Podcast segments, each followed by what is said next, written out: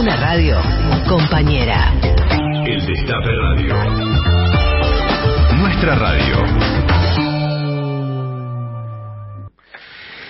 Eh, te lo están diciendo en la cara, ¿no? La verdad es que cuando uno eh, relee algo de lo que salió publicado del libro de Mauricio Macri, su, su segundo tiempo, el, el para qué, eh, no puede menos que saludar este, cierta honestidad brutal y esta vez, a diferencia de la otra, cuando llegó a la presidencia, este, agradecerle, aunque sea mínimamente, eh, que nos avise de antemano, ¿no?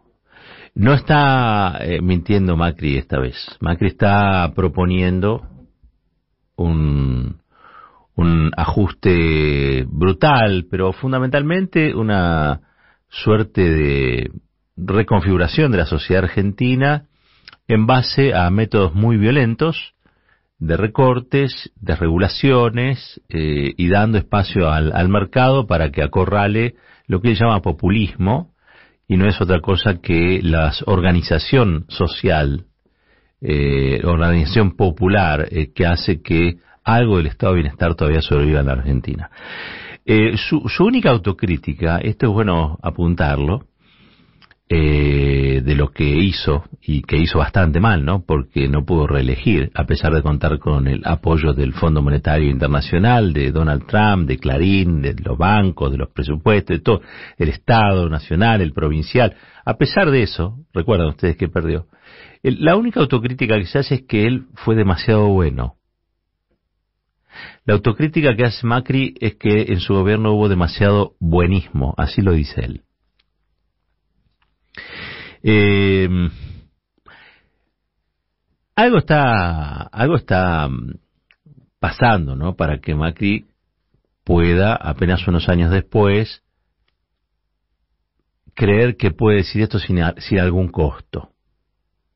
Sí, porque precisamente uno interpreta que su derrota electoral tuvo dos vertientes. Una, que la situación socioeconómica era horrible, un verdadero industricidio, cierre de empresas, cierre de comercios, caída del poder adquisitivo del salario, endeudamiento a mil años, o sea, y a su vez, eso es lo material, en lo subjetivo, la creación de una de un frente político eh, que construyó Cristina Fernández de Kirchner y que concibió como una idea de nueva mayoría, ¿no? Recordemos la base de esa idea que fue no importa dónde vienen, sino no le preguntemos a dónde vienen, sino hacia dónde quieren ir que sirvió para hacer como una especie de baño, baño de perdón a Alberto Fernández, a Sergio Massa, bueno, a to todos un poco resignaron allí sus viejas rencillas y, y enconos eh, y decidieron representar esa nueva mayoría, mayoría que se convirtió en mayoría electoral y pudo derrotar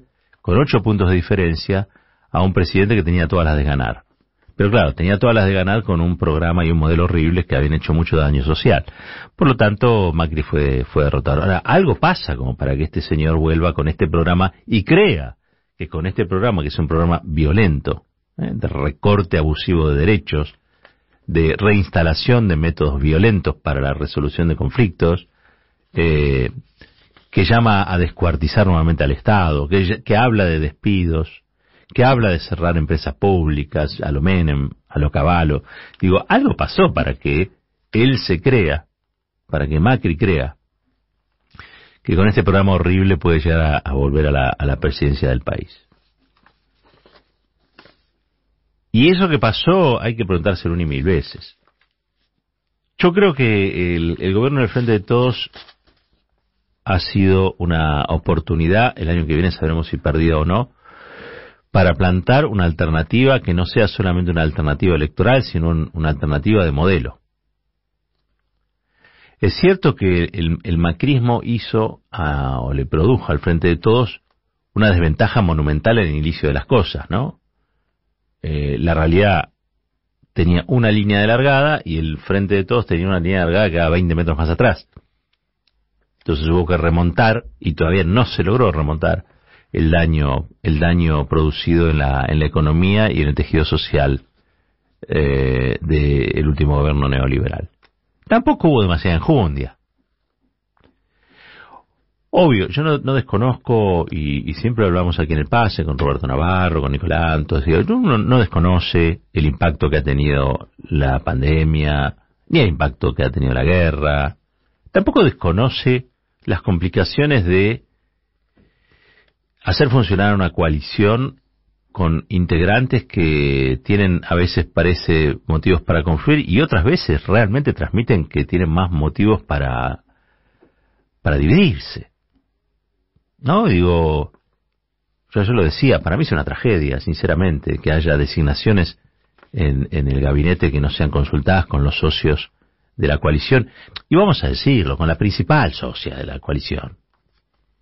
A mí me parece raro eso. Me parece que no está a la altura de la demanda. Y me parece que no están entendiendo tampoco aquellos dirigentes que plantean este escenario, quizá cuál fue el mandato que recibieron.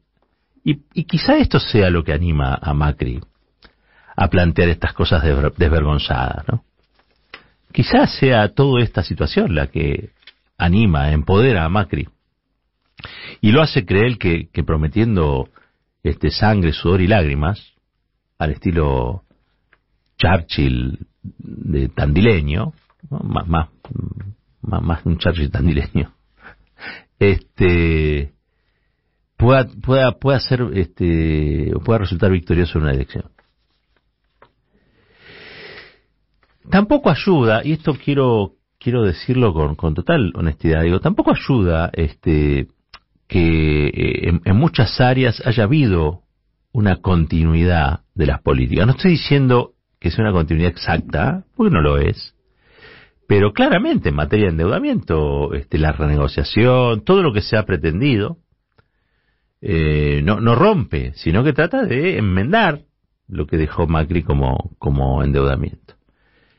Y eso quizá este, per perjudica mucho la percepción ciudadana, eh, pero también lo empodera Macri en un punto.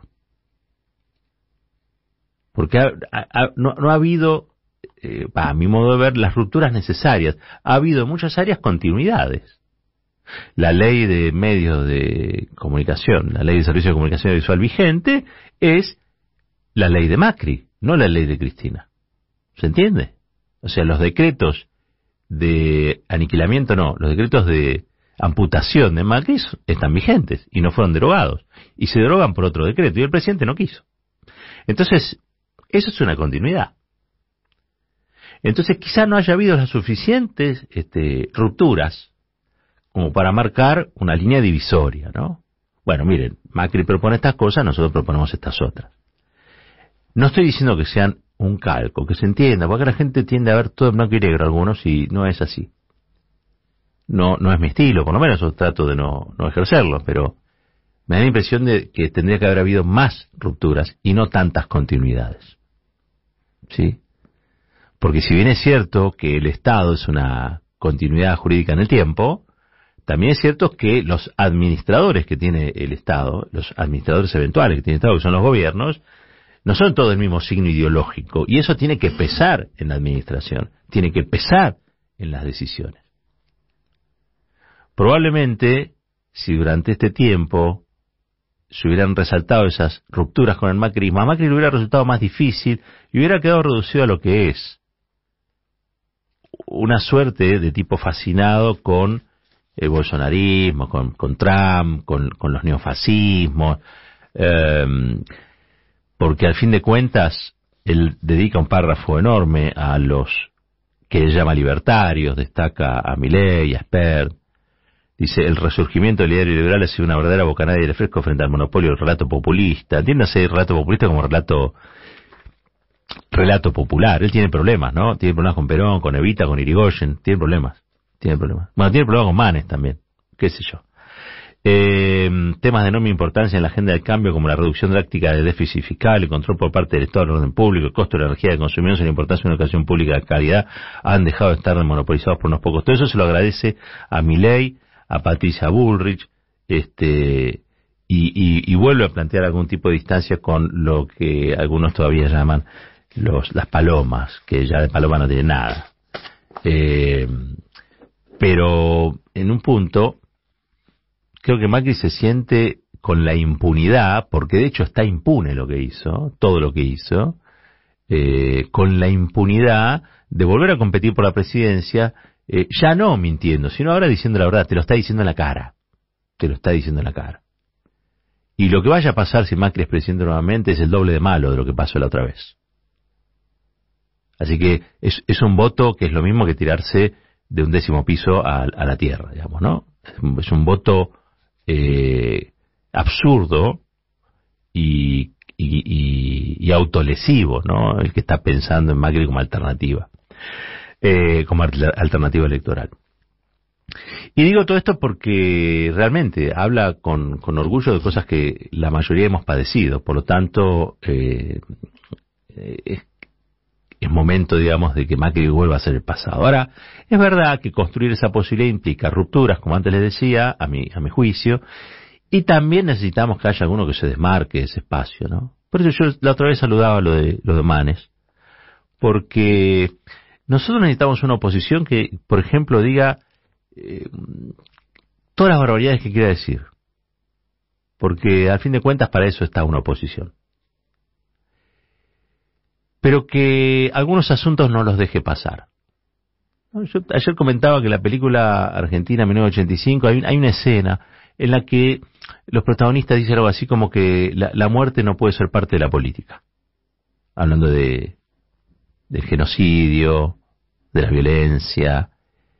Y ese pareciera ser el pacto democrático que se gestó allá en los 80. quizá esta sea la explicación de por qué tanta gente va a ver la, la película ahora. Bueno, probablemente porque el atentado contra Cristina, que salió de los diarios o que se transformó en una, una, una pequeña viñeta de, lo, de los copitos y sus amistades y su, su forma de vida estrafalaria, ha dejado de lado que mucha gente lo sintió como un ataque a la democracia y una erosión muy fuerte a aquel pacto democrático de los 80. Entonces, lo que la política no está diciendo, la gente lo va a buscar al cine. Capaz que es eso, ¿eh? lo que explica el fenómeno de concurrencia que está teniendo Argentina en 1985. Pero así como en aquel momento alguien dijo la muerte no puede ser parte de la política, nosotros necesitamos que alguien diga, como dijo Manes, y quizás está muy bien. Bueno, el espionaje no puede ser parte de la política. El carpetazo no puede ser parte de la política. La extorsión no puede ser parte de la política. La mafia no puede ser parte de la política. Los discursos de odio no pueden ser parte de la política. Quizá este sea el pacto democrático de segunda generación que hace falta cuando el año que viene cumplimos 40 años de democracia ininterrumpida. Y quizá ese pacto democrático de segunda generación haya de construirlo con tipos que este, la única coincidencia ahora que podemos tener sea esa, ¿no? Que no haya espionaje, no haya persecución, este, que no haya cárcel para que piense distinto a Macri, este, que, no haya, eh, que la política no se construya sobre la base del delito. Espiar gente es un delito. Usar la AFI para espiar gente es un delito. Eh, apoyar golpes de Estado extranjero con plata del Estado es un delito. Eh, investigar y hacer espionaje sobre es un delito. Que alguien lo diga. Y después no, no, no, no necesariamente podemos opinar en parecido en otras cosas. Pues para eso hay un oficialismo y hay una oposición. Pero que digamos, bueno, el delito no puede ser parte de este, la, la discusión política. Delito que se lo condene. Y descolonizar de parte también de macrismo el Poder Judicial. Y que el Poder Judicial haga lo que tenga que hacer. Y que lo haga sobre las bases de un criterio que no sea criterio macrista, porque el criterio macrista es ataco a Cristina y defiendo a Macri. Eso no es justicia. Eso es la política, una política horrorosa por otros medios, en este caso el del uso del Poder Judicial como si fuera una institución privada de Macri Sociedad Anónima. Bueno, eso no es democracia. Y necesitamos que aparezcan otros manes y que digan cosas por el estilo.